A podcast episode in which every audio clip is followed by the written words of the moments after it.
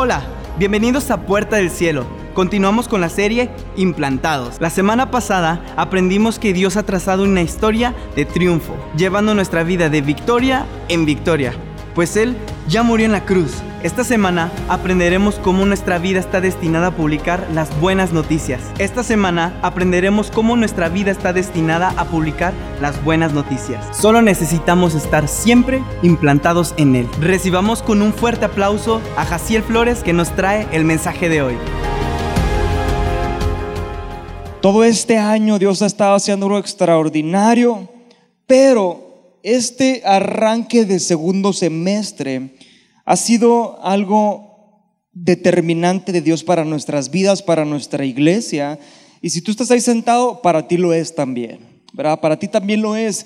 Porque el mes pasado arrancamos eh, esta serie llamada Implantados.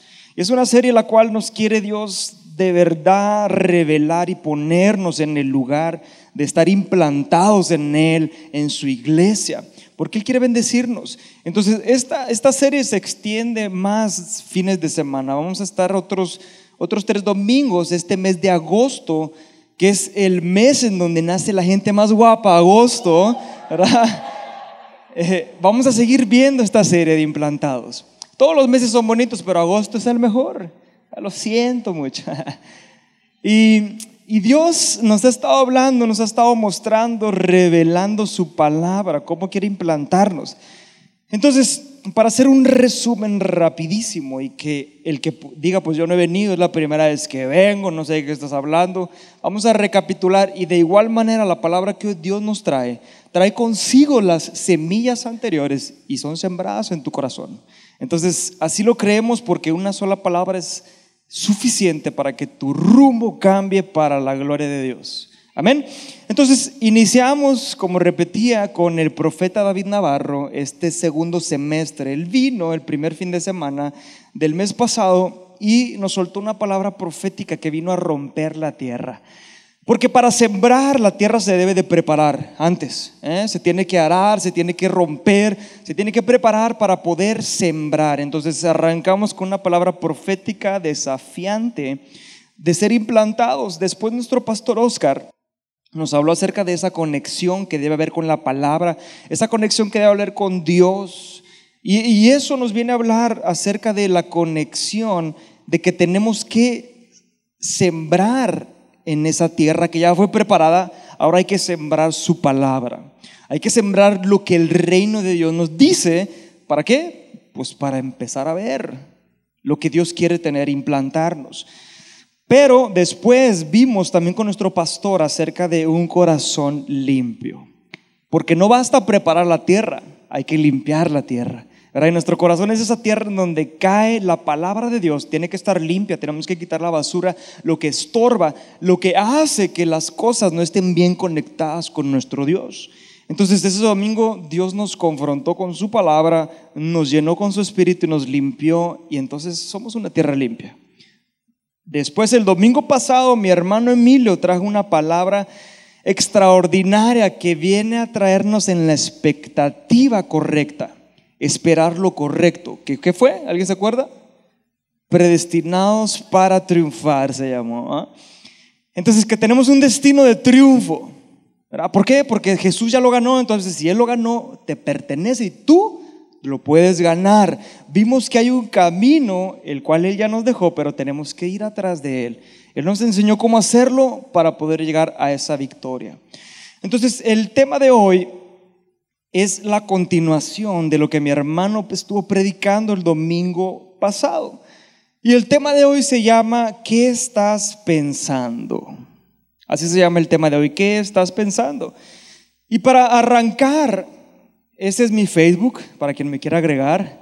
Ese es mi Facebook, Jaciel Flores. Eh, para iniciar este tema y poder entender un poco, mucho más lo que vamos a ver a través de la Biblia, y quiero empezar compartiéndoles la parábola de Facebook. Porque así vamos a entender un poco más. Y, como Jesús así enseñaba, pues le dije, Padre, dame una parábola a mí también para enseñar lo que me estás enseñando. Y me dijo, te doy la del Facebook. Entonces, el Facebook es una red. ¿Cuántos tienen Facebook aquí? Pues todos tienen. Miren, el Facebook es la red social que tiene más conectividad generacional que las otras. O sea, ¿qué significa eso?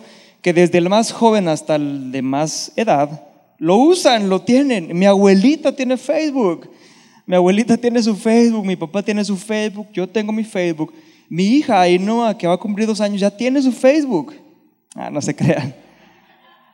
Pero muchas generaciones conocen esta red social y tiene que ver con lo que vamos a platicar. Entonces, la parábola del Facebook. El Facebook, uno tiene su perfil. ¿Para cuál es mi perfil? Es mi nombre. El perfil es mi nombre. Entonces, en la parábola, el perfil del Facebook es mi vida. Soy yo, Jaciel Flores. Y, como todos saben, en el Facebook hay un muro. ¿verdad? Si saben qué es el muro, ¿no? Es donde tú publicas, donde tú subes tus fotos, tú subes tus pensamientos, tú compartes lo que, lo que tú quieres compartir. Entonces, el muro en esta parábola es lo que la gente ve de ti, para lo que le muestras a la gente, eso es el muro. Pero Facebook es, es ¿cómo se llama? Tan metiche. Ah, Facebook es tan metiche que siempre que yo me meto me hace una pregunta. Y me pregunta, ¿qué estás pensando, Jaciel? Porque Facebook te habla por tu nombre. ¿Qué estás pensando, Jaciel? Siempre está esa pregunta eh, ahí en tu perfil, en, en tu muro. Cuando estás donde estás, te está preguntando qué estás pensando. Y, y así es nuestra vida. Siempre nos levantamos pensando. Estamos pensando constantemente, nos dormimos pensando, pasamos el día pensando. Pero no todos los pensamientos que tenemos los publicamos. Como en Facebook, uno decide qué publicar, qué no publicar, ¿o no? ¿Verdad? ¿Qué compartir, qué no compartir? Uno toma esa decisión. Entonces, eh, suponiendo, porque miren, pudiéramos meternos en lo de los pensamientos, pero no es lo que vamos a hablar hoy. Sería un tema muy amplio. Lo que yo quiero hablarte hoy es acerca de tu muro, lo que la gente ve que tú publicas. Y suponiendo, porque esta es la continuidad del domingo pasado, que todos ahora tenemos en nuestra mente ese pensamiento de que Jesús ganó la victoria, y si no lo tenías ahorita te lo voy a dar. Jesús ganó en la cruz la victoria, derramó su sangre y nos dejó un camino para caminarlo y llegar al triunfo que te pertenece. ¿Todos lo tenemos en la mente eso? Entonces, ese es mi pensamiento ahorita. Entonces, la decisión ahora mía es si yo lo voy a publicar. Pero como en Facebook, en la vida es igual. Facebook te da opciones. ¿Y cuáles opciones nos da Facebook? Cuando tú vas a publicar algo, te dice, a ver, ¿quieres que lo vea todo el público? ¿Quieres que lo vean solo tus amigos? ¿Algunos amigos? ¿O solamente lo quieres ver tú? Dime quién quieres que lo vea, dice Facebook. ¿O no? ¿Verdad? Tiene esas opciones del Facebook. Entonces, en nuestra vida, escúchame, es igual. Tú y yo decidimos qué compartir y con quién compartirlo. Pero el mensaje que Dios nos ha estado dando insistentemente desde que empezamos el año, yo me recuerdo y lo tengo en mi corazón grabado y guardado, es que la plenitud nos pertenece. El disfrutar de lo que Él ganó en la cruz es de nosotros. Pero ¿será que ese pensamiento yo lo he hecho público? Lo he manifestado. La gente que me voltea a ver, dicen, ese hombre, esa mujer, se me hace que, que es cristiano, sigue Jesús, tiene algo, hace magia o no sé, pero le va bien. ¿Será que así vivimos nuestra vida? ¿O somos esas personas que hemos seleccionado ¿quién se dé cuenta que soy cristiano? Porque si en mi trabajo se dan cuenta, mi jefe me va a despedir, porque él es mormón. Entonces él, odia a los cristianos. Y, no es que en mi casa que se den cuenta, híjole, me van a correr de mí. Y, y hemos seleccionado. Cuando yo te quiero decir algo que el mensaje que Dios nos ha dado, lo que Dios nos ha hecho portar a ti y a mí ya, si es tu primera vez, ya lo vas a empezar a aportar desde hoy. Eso es nivel de publicación pública. Que todos lo vean, que todos se enteren. No me importan las consecuencias. Que todos sepan que yo dio a Jesús. ¿Se van a burlar de ti? Ah, ah, ¿Te importa o no te importa? Ah, tus amigos que antes saben lo que hacías te van a ver. ¿Vas a hacerlo público? Y Dios hoy quiere mostrarnos y cambiarnos la manera de ver lo que Él hace en nosotros, lo que Él ha puesto en nosotros. Porque cuando hay vergüenza es porque creemos que algo que está mal en nosotros es superior a lo que Él tiene para nosotros, inconscientemente. Porque obviamente no creo que alguien en su sano juicio piense para que es uno mayor que Dios, el creador de todo. Pero inconscientemente cuando no lo hacemos público a todos, eso está dentro de mí porque hay algo que me incomoda. Pero te quiero decir algo. Hay un versículo en la Biblia con el cual vamos a iniciar hoy, ya después de esta parábola, que está en Romanos 8, 19. Y esta es la base de lo que, de lo que vamos a estar platicando hoy. Dice Romanos 8, 19, dice, porque el anhelo ardiente de la creación que dice es el esperar, están esperando, están aguardando qué? La manifestación de quién? Tuya, mía. Pero yo te lo voy a llevar más allá. ¿Tú eres creación de Dios? Sí, yo también. Entonces, a veces tomamos esta porción de la Biblia y decimos, el mundo se está acabando porque nosotros no lo estamos acabando y sí es verdad. Pero tenemos que tener conciencia porque la creación gime, todo lo que está pasando, sí es cierto. Y, pero a veces decimos, bueno, tenemos que levantarnos para la gente de afuera. Y sí es cierto, pero te lo voy a llevar más allá porque si yo también soy creación, yo estoy gimiendo también porque tú que estás ahí sentado, tú que estás ahí sentada, también te manifiestes. Porque soy creación igual. Voltea al que tienes al lado y dile, estoy esperando que te manifiestes. Díselo y luego dile, yo también estoy esperando a ti. El anhelo ardiente de nosotros es la manifestación de nosotros mismos. Manifestación, hacerlo público, que se vea. Yo ya no tengo por qué recordarte, o sea, sí tengo que recordarte, pero ya lo sabemos, lo tenemos en nuestro corazón, que Jesús ganó, venció en la cruz. Su sangre todo lo puede. Pero ahora yo tengo que saber que hay algo que me pertenece a hacer a mí. Y, para aprenderlo y verlo, lo vamos a ver a través de la vida de Jesús. Porque por eso somos cristianos, porque seguimos a Jesús. Él nos dejó ese camino. La única diferencia con Él es que Él nunca pecó. Pero Él nunca se equivocó. Pero Él nos enseña cómo superar todo. Por ese camino de triunfo y de victoria que Él ganó para ti y para mí. Entonces, Él nos deja un camino para llegar a nuestro destino. Y así como a Él le pasó, a ti y a mí nos pasa.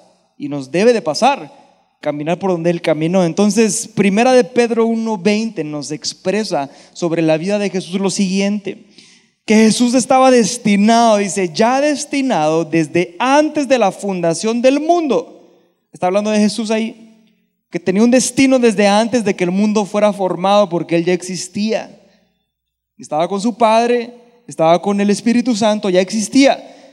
Desde antes, dice, entonces eso me recuerda que también la Biblia nos enseña que tú y yo, de la misma manera que Jesús estuvo predestinado, ¿no te acuerdas de ese salmo que dice, yo te formé en el vientre de tu madre, antes de que existieras, yo te formé, te puse cualidades, te puse cosas porque tú tienes un destino específico.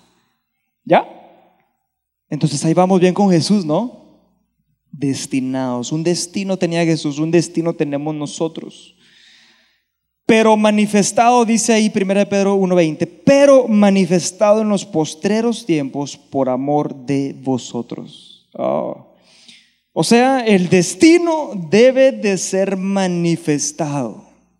O sea, que debe ser publicado, debe verse, debe experimentarse, debe sentirse, debes de palparlo, debes de sentirlo porque si no sería una motivación más para hacerte sentir bien y feliz, pero no hay un resultado de verdad. Y yo te voy a decir algo así, no es mi Dios, así no es mi Jesús, porque lo que hace es de verdad y para siempre. Entonces, ¿qué pasa? ¿Qué sucede? ¿Dónde estamos? ¿Qué tenemos que hacer? Porque dice la Biblia que Dios destinó a su Hijo, como dice la Biblia que Dios te destinó a ti. O sea, te lo voy a poner en otras palabras, el destino, tu destino es la decisión de Dios, no la tuya, no ni siquiera la de tus papás, la de nadie más que la de Dios. Te está hablando de tu destino eterno, tu propósito eterno. ¿Quién es el que la decidió? Dios. Nadie más. ¿Ok? Esa es la decisión de Dios. Entonces, destino es el punto a donde voy a llegar, a donde me dirijo. Pero destinado significa saber de antemano.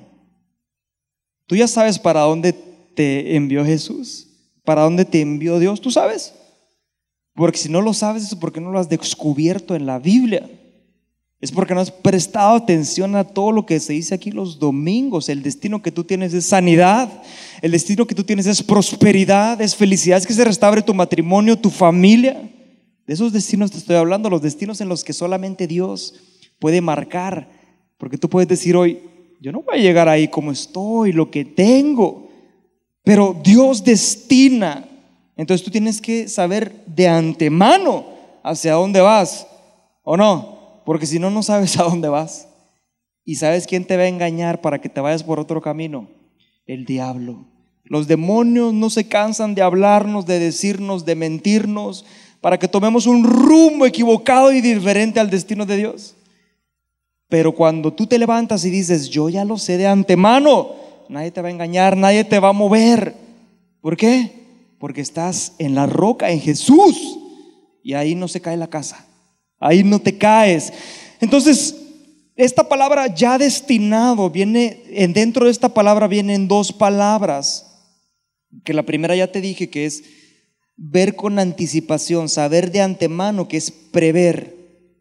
¿Ah? Es prever, o sea, tú estás preveyendo ya a dónde vas. Ya lo sabes. Pero no solamente eso, sino que esta palabra se compone también de la palabra proveer. Porque nuestro Dios es un Dios tan hermoso. Yo por eso lo digo. Porque yo no sé si tú seas tan bueno, pero yo no. Yo me equivoco, cometo mis errores, necesito herramientas para la vida. Entonces, si solamente me haces ver a dónde voy, pero no me das lo que necesito para ir, no voy a llegar. Yo no sé tú, pero yo así soy. Soy humano. Y, por eso esta palabra consigo también trae la provisión. O sea, te prepara. Proveer significa preparar, significa reunir lo necesario para un fin. Eso es lo que pasa aquí cuando lees la Biblia, cuando oras a Dios, cuando te suelta una palabra. Provisión. Provisión, eres lleno, eres lleno y puedes y llegas y vas y vas y vas. Entonces, cuando Dios te habla, no solo te habla, sino que también la provisión viene con, ella, con la palabra. ¿Y cómo estoy tan seguro de eso? Porque la Biblia misma me dice, ¿sabes qué? Cuando Dios habla, las cosas aparecen y suceden. En donde no había nada, cuando Él habló, todo sucedió, todo apareció y aquí estamos tú y yo. Su palabra consigo trae la provisión. Pero tienes que creer, tienes que creer, aferrarte a todo esto. Entonces estamos de acuerdo que la decisión de Dios es el destino que tenemos. ¿eh? Esa es la decisión de Dios, no puedes cambiarla. Por más que tu mente lo quiera, por más que tu pecado te haga pensar otra cosa, no lo puedes cambiar, tu destino es triunfar. Punto. ¿Ok? No los veo muy convencidos. ahorita nos vamos a convencer más. Entonces, pero dice, vamos a leer otra vez, 1 Pedro 1.20, dice, destinado desde antes de la fundación del mundo, pero, allá apareció una palabra que no nos gusta. ¿A ti te gusta el pero? ¿No? Yo me acuerdo, eh, uno de los peores peros que he recibido en mi vida fue el de, el de que ahora es mi esposa, cuando le dije que si quería ser mi novia, me dijo, sí, pero, eh, no, no, no me pongas peros. No nos gustan los peros. Dime sí o no. ¿Verdad? ¿Me lo vas a entregar o no me lo vas a entregar? O no, así somos nosotros. Dime si sí o no. Pero Dios aquí estaba poniendo un pero muy importante. Muy, muy importante. Porque es como esa situación de cuando estamos más jóvenes y nuestro padre nos dice, mi papá, ¿verdad? Imagínense mi situación. Mi papá me dijo a los, tenía 15 años, iba a cumplir 16, me dice, hijo, vas a cumplir 16 años, entonces hay oportunidad, te puedo comprar un carrito para que te puedas mover. Eh, y yo, wow, sí, claro que sí, pero... No, solo dámelo. Quita esa palabra. Y ese pero consigo, consigo trajo Tienes que sacar buenas calificaciones, tienes que, que levantarte temprano, tienes que ser responsable. Y uno empieza a decir, ay, no, hombre, entonces ah, ya no lo quiero. O, o, sí lo quiero, pero es muy difícil, ¿cómo lo voy a obtener? Y empezamos a pensar, ah. entonces el pero de Dios consigo lleva también decisiones y situaciones que tú y yo tenemos que pasar, enfrentar, decisiones que tenemos que tomar si lo vamos a hacer o no lo vamos a hacer para obtener lo que viene después del destino, que es la manifestación. O sea, que me entreguen mi carro. Y, mi papá no me dice que saque buenas calificaciones para molestarme. Mi papá no me dice que sea responsable porque le caigo mal. No, lo hace porque él me está formando y quiere prepararme para ser responsable, para conducir un vehículo.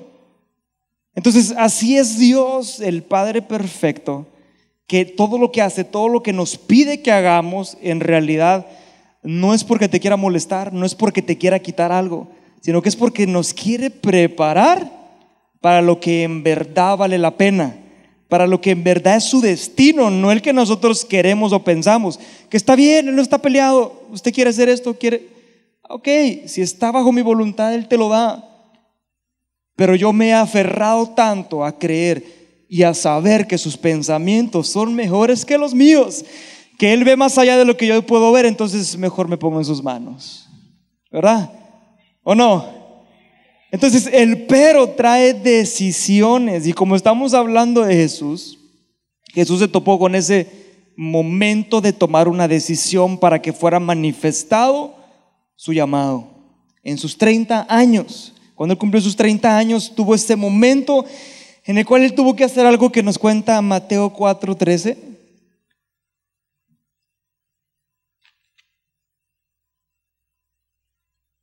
Y dice Mateo 4:13, dice, y dejando a Nazaret, vino y habitó a Capernaum. Y ahí me voy a quedar. ¿Cuál fue la decisión que tuvo que tomar Jesús para manifestar su destino? ¿Cuál fue? Dejar que Nazaret. Cuando él cumple 30 años, él deja su lugar de, de, origen, su lugar de costumbres, en donde él estaba cómodo, ya eran 30 años de vida. Él tenía todo, él dependía de sus papás. 30 años tranquilamente, pero él estaba tranquilo, pero él tuvo que tomar esa decisión de dejar. Y cuando tú y yo vemos a Jesús que dice dejando, Dejando es igual a ir a lo importante, a lo que en verdad importa, a lo que en verdad vale la pena, que es tu destino. Porque tú hoy te puedes sentir bien, pero hay un destino más glorioso. ¿Y sabes cómo estoy seguro de eso? Porque la Biblia dice que cada mañana su misericordia se renueva. Porque nosotros vamos para arriba, para adelante de gloria en gloria, de victoria en victoria. Entonces es para arriba, mejor, mejor. No puedo estarme tranquilo en un lugar. Dios me tiene algo mejor, Dios me tiene algo mejor. Entonces la decisión de Jesús fue dejar a Nazaret e ir a Capernaú. Y, y, Nazaret era, te repito, su vida cómoda, sus costumbres, dejar de depender de sus padres, de las ayudas de su papá, de su mamá Dejó los martillos, los clavos, la lija, porque ya no iba a ser carpintero él. Él se iba a dedicar a lo que fue destinado, a lo que su destino del padre, de su padre, le había dado. Él empezó a dejar, ¿sabes qué dejó también en Nazaret Jesús? Donde la gente lo conocía como el hijo de José el carpintero. Y llegó a Capernaum, en donde lo empezaron a conocer como Jesús, el hacedor de milagros Jesús el que libera, el que perdona. Yo te voy a decir algo, hay momentos en la vida que tenemos que tomar estos riesgos porque Capernaum, ¿sabes qué significa Capernaum? Significa ciudad de riesgos, donde está peligroso, donde no sabes si te van a lastimar, donde no hay exactamente la seguridad que tú quisieras ver o sentir, porque vas a empezar a depender de tu fe. ¿Ah? ¿Por qué? Porque Dios quiere soltarte todo lo que Él tiene para ti. A través de ese camino que te lleva al destino, porque te estoy hablando de una meta, pero el camino que te lleva a esa meta es un camino que se disfruta. Es un camino en el que vas disfrutando meta tras meta, tras meta, tras meta, propósito tras propósito, gloria tras gloria, por eso así lo dice la Biblia. Y cuando Jesús llega a Capernaum, él sabía lo que tenía dentro. Él, ya llevaba, él, ya había previsto lo que iba a hacer, lo que venía, pero llevaba la provisión. Y cuando él llega, ¿sabes? Lo primero que hace, él suelta una palabra de Dios. Y dice en el 4.17, ahí mismo, Mateo 4.17, dice, el reino de los cielos se ha acercado. Y ponte a pensar esa declaración cuando llegó a la ciudad de riesgo y decir, el reino está conmigo, no tengo miedo. Eso, eso es lo que tenemos que tú y yo hacer cuando nos encontramos y cuando tomamos la decisión de mudarnos de lo cómodo a empezar a tomar el destino de Dios. Pero no lo hagas solamente por hacerlo, porque si lo haces solamente por hacerlo, no te vaya a pasar como a los discípulos le pasó que querían sacar a un demonio y le dijeron, ¿ustedes quiénes son? No nos vaya a pasar así. Por eso hay que llevar la provisión del Padre cuando nos movamos. Y eso es lo que estamos recibiendo aquí. Todo comenzó, todo comienzo debe ser marcado por una palabra, una palabra de Dios. Y así es como Jesús se conectó con su destino. Todo lo que vives, todo lo que pasas, los procesos son preparaciones para tu destino, para conectarte con tu destino. Pero ¿sabes cuándo surgen las conexiones a tu destino y no desconexiones? Cuando tú sueltas palabras en los momentos, cuando tú eres, traes la provisión de Dios. Yo te quiero decir algo, tú la tienes. Yo me pongo a pensar a veces, días que estoy así, eh, que tenemos que predicar con los jóvenes o tenemos que hacer algo o algún discipulado. Y digo, ¿qué digo? Y luego, luego, y luego digo, pues ¿cómo que qué dices tanto que has escuchado durante toda tu vida y no sabes qué decir? Y digo, sí es cierto, estamos llenos de, provisión, estamos llenos de la palabra.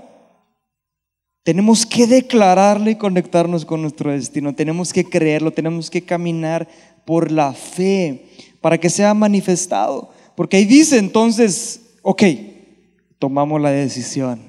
¿verdad? Tomamos el pero, es nuestra responsabilidad ese pero llevarlo a cabo. O sea, vivir. Mira, y esto es revelador porque si Jesús dice, el reino se acercó, es porque Él dijo, todo lo que yo haga en esta ciudad de riesgo, en donde todo parece estar difícil, va a ser bajo tu reino, bajo tus mandatos, Jesús, bajo tus mandatos, Padre Dios.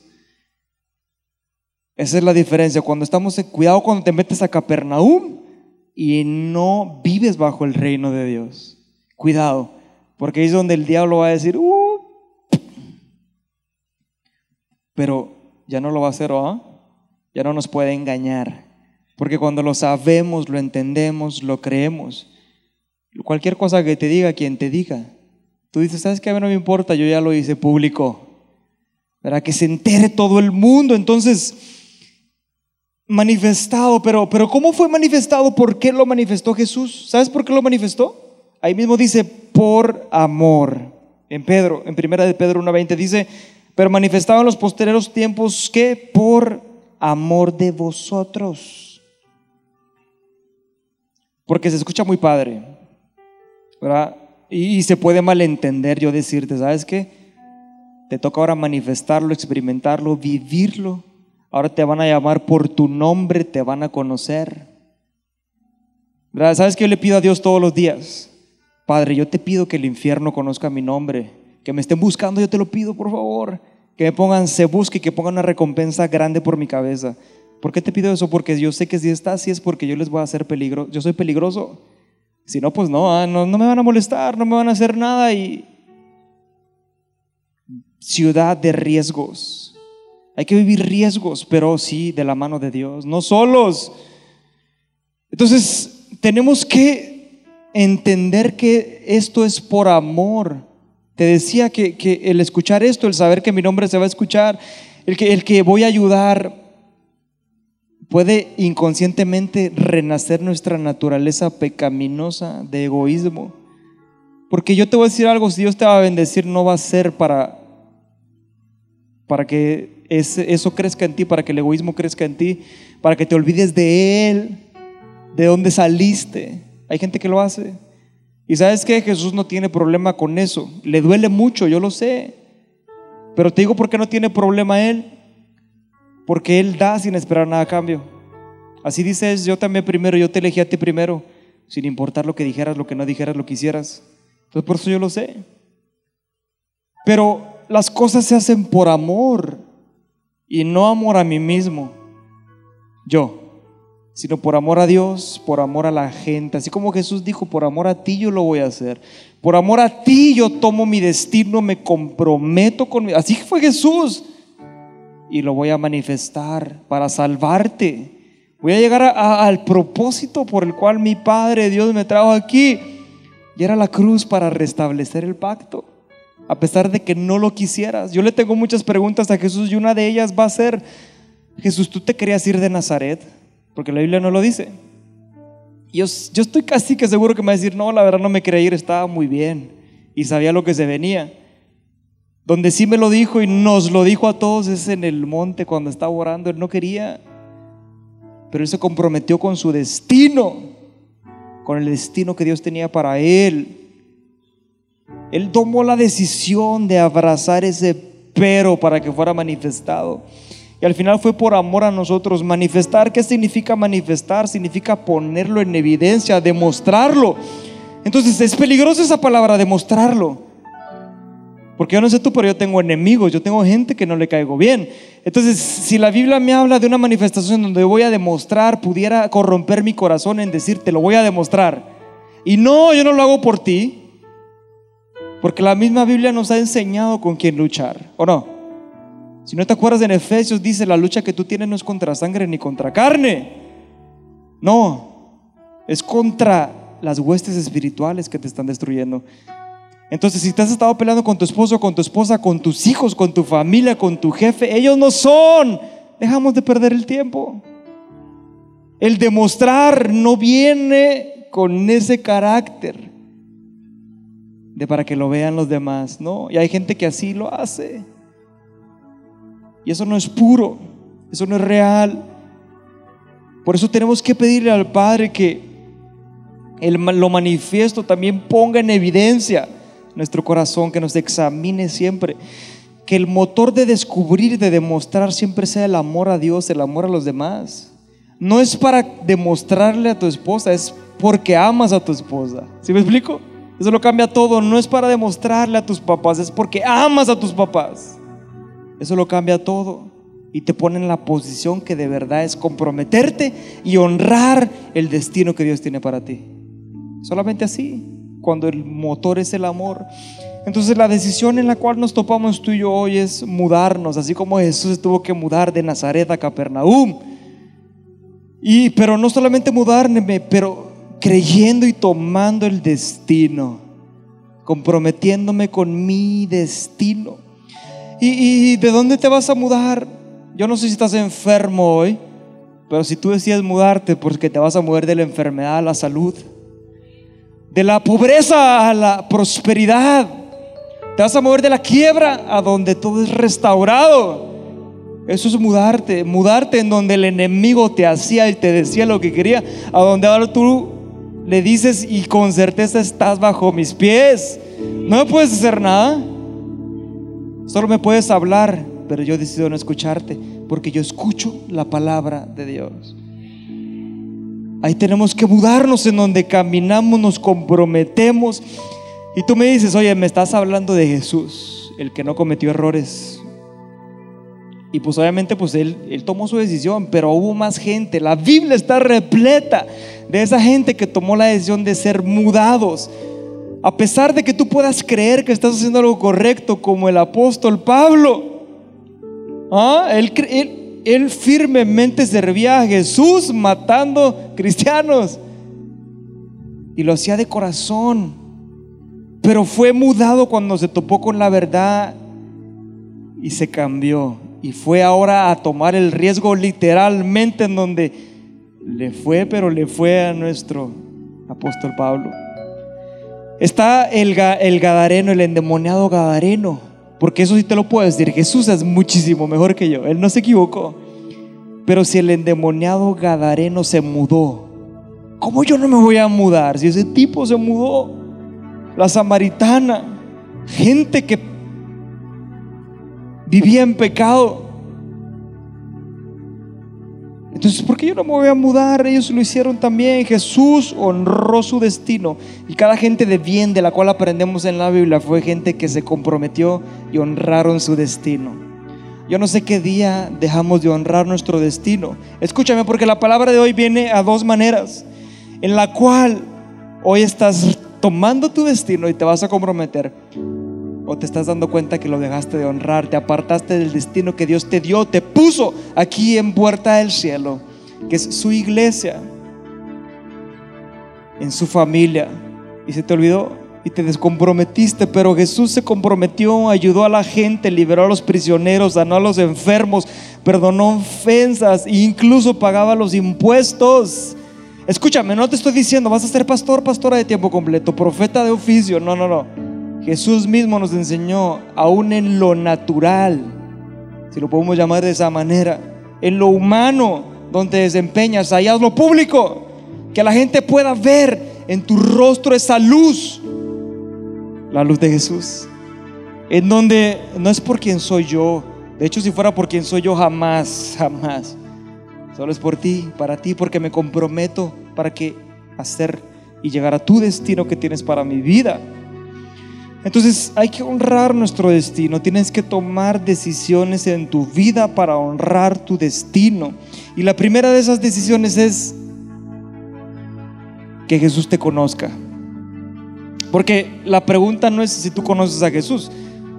Todos lo conocemos, yo te lo acabo de presentar, demostrar, Él está aquí en este lugar, aunque no lo puedas ver. Pero Él te conoce a ti.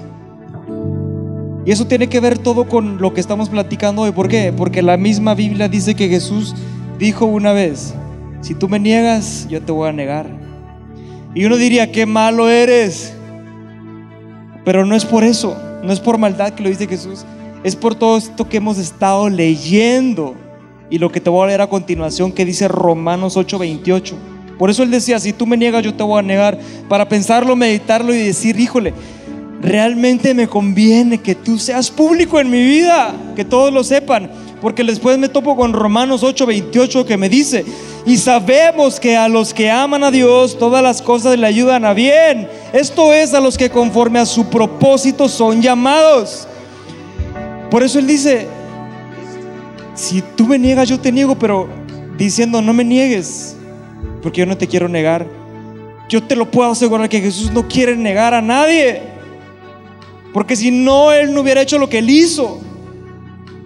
Pero tenemos que hacer que Él nos conozca, conocerlo a Él, porque ahora sí lo que dice después dice, porque a los que antes conoció, ¿quién conoció a Jesús?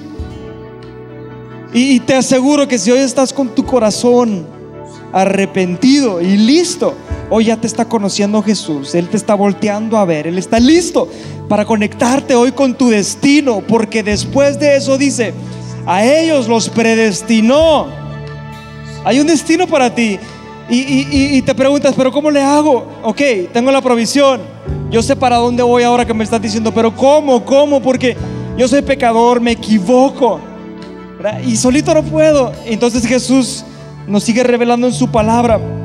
Dice, para que fueran hechos conforme a la imagen de su Hijo. Nos repite, sigue el camino de Jesús. Solamente y luego dice, para que Él sea primogénito entre muchos hermanos, el primero. Vamos atrás de ti, Jesús. Él nos va abriendo el camino. Él abrió las aguas.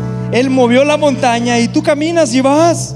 Y luego que dice, si no te queda claro, después dice, bueno, y a los que predestiné, a los que le di un destino, yo también los llamé.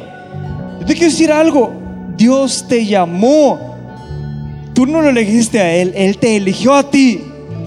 Porque Él quiso, porque Él te ama. Y, dice, entonces yo los llamé. Y si los llamé, también los justifiqué. ¿Quién te puede recordar tu pasado? El diablo. ¿Y acaso eso tiene poder? No. Porque Jesús me perdonó. Jesús me perdonó y esa es nuestra fe, la cruz. Esa es nuestra fe, su sangre que nos justifica. ¿Quién te puede declarar culpable a ti? Nadie. Solamente Él. Y yo te voy a decir algo. Su juicio final fue, Él es inocente. Ese fue su juicio final. Eres inocente. Y toda tu culpa por tus errores, tus fracasos, yo me los llevo. Eres inocente. Esa es justificación. Esa es la justificación de Jesús. Y no solamente termina ahí, sino que también a los que justificó, que dice, los glorificó. ¿Quién soy yo para que tu gloria me llene? ¿Quién soy yo para que tú te encuentres conmigo y me des esa capacidad? ¿Quién soy yo? Y Jesús te dice, eres mi hijo, eres mi hija. Por eso te quiero, te amo. Esto es precioso, es hermoso, te da de su gloria. En otras palabras, el destino te da llamado. El llamado es porque has sido perdonado. Eres perdonado. Y el perdón, escucha esto, el perdón de Dios consigo trae el poder de Dios para ganar, para triunfar, para conquistar. Eres más que vencedor. Tú eres más que vencedor. Ponte de pie, por favor. Ponte de pie en tu lugar. Escúchame. Jesús nos pudo haber dicho, ustedes son vencedores. Pero ¿sabes qué dijo? Eres más que vencedor. Más. Porque tú puedes vencer. Pero lo más solamente con Él. Y al final de cuentas decidimos que el amor sea nuestro motor. ¿Sabes por qué? Porque así dice la palabra. Dice, ahí mismo donde Jesús está hablando esto a través de la Biblia. Dice, ¿quién nos separará del amor de Cristo? Por eso el amor debe ser tu motor. ¿Sabes por qué? Para llegar a tu destino debe ser tu motor porque es lo único de lo cual nada ni nadie te puede apartar. Es lo único. Entonces, tómate de Él, tómate de Él, lo que tu espíritu, que tu alma, que tu cuerpo se llenen de su amor hoy. Dice, porque ¿quién me va a separar del amor de Cristo? En el 35 de Romanos, ahí Romanos 8:35 dice, ¿quién? ¿Tribulación acaso? ¿Angustia? ¿Persecución, hambre, desnudez, peligro o espada?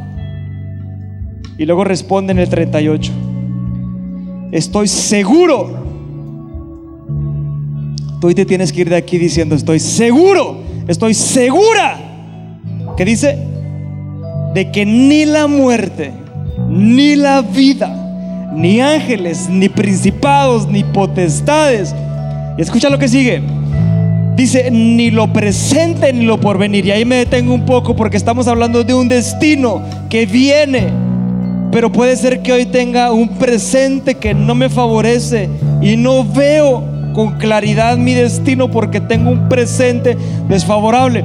Pero si tú dices, Jesús, yo quiero de tu amor, ¿qué es lo que va a pasar? Ni lo presente ni lo porvenir te pueden apartar del camino ese es el motor, el amor. Entonces dice, ni lo alto, ni lo profundo, ni ninguna otra cosa creada me podrá separar del amor de Dios que Jesús ya me demostró en la cruz. Porque Él me amó primero. Porque Él me amó primero. Levanta tus manos ahí en tu lugar. Gracias por habernos escuchado hasta el final. Te esperamos en nuestro próximo podcast. Síguenos en nuestras redes sociales, Facebook, Twitter e Instagram como arroba puertacielo.